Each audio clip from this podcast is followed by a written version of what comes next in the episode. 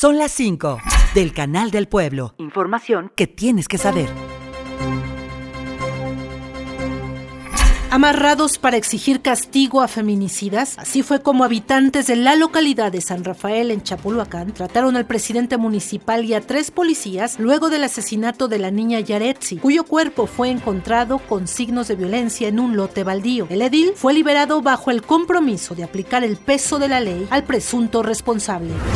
La Comisión de Derechos Humanos del Estado de Hidalgo, a través de Ana Karen Parra, ofrecieron una disculpa pública a una mujer que fue agredida sexualmente por un extrabajador de la visitaduría de Agüejutla al interior de las instalaciones del organismo autónomo en septiembre del año 2021.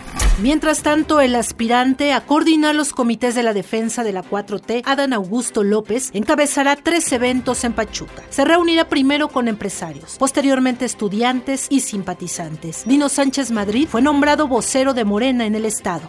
El gobierno hidalguense destinará más de 145 millones de pesos en la adquisición de un seguro catastrófico con vigencia hasta el 29 de julio de 2024. Será para todo riesgo de pérdida o daño físico directo e indirecto, que va a incluir la reparación, reconstrucción y construcción, así como apoyos para introducción de servicios básicos y remoción de escombros.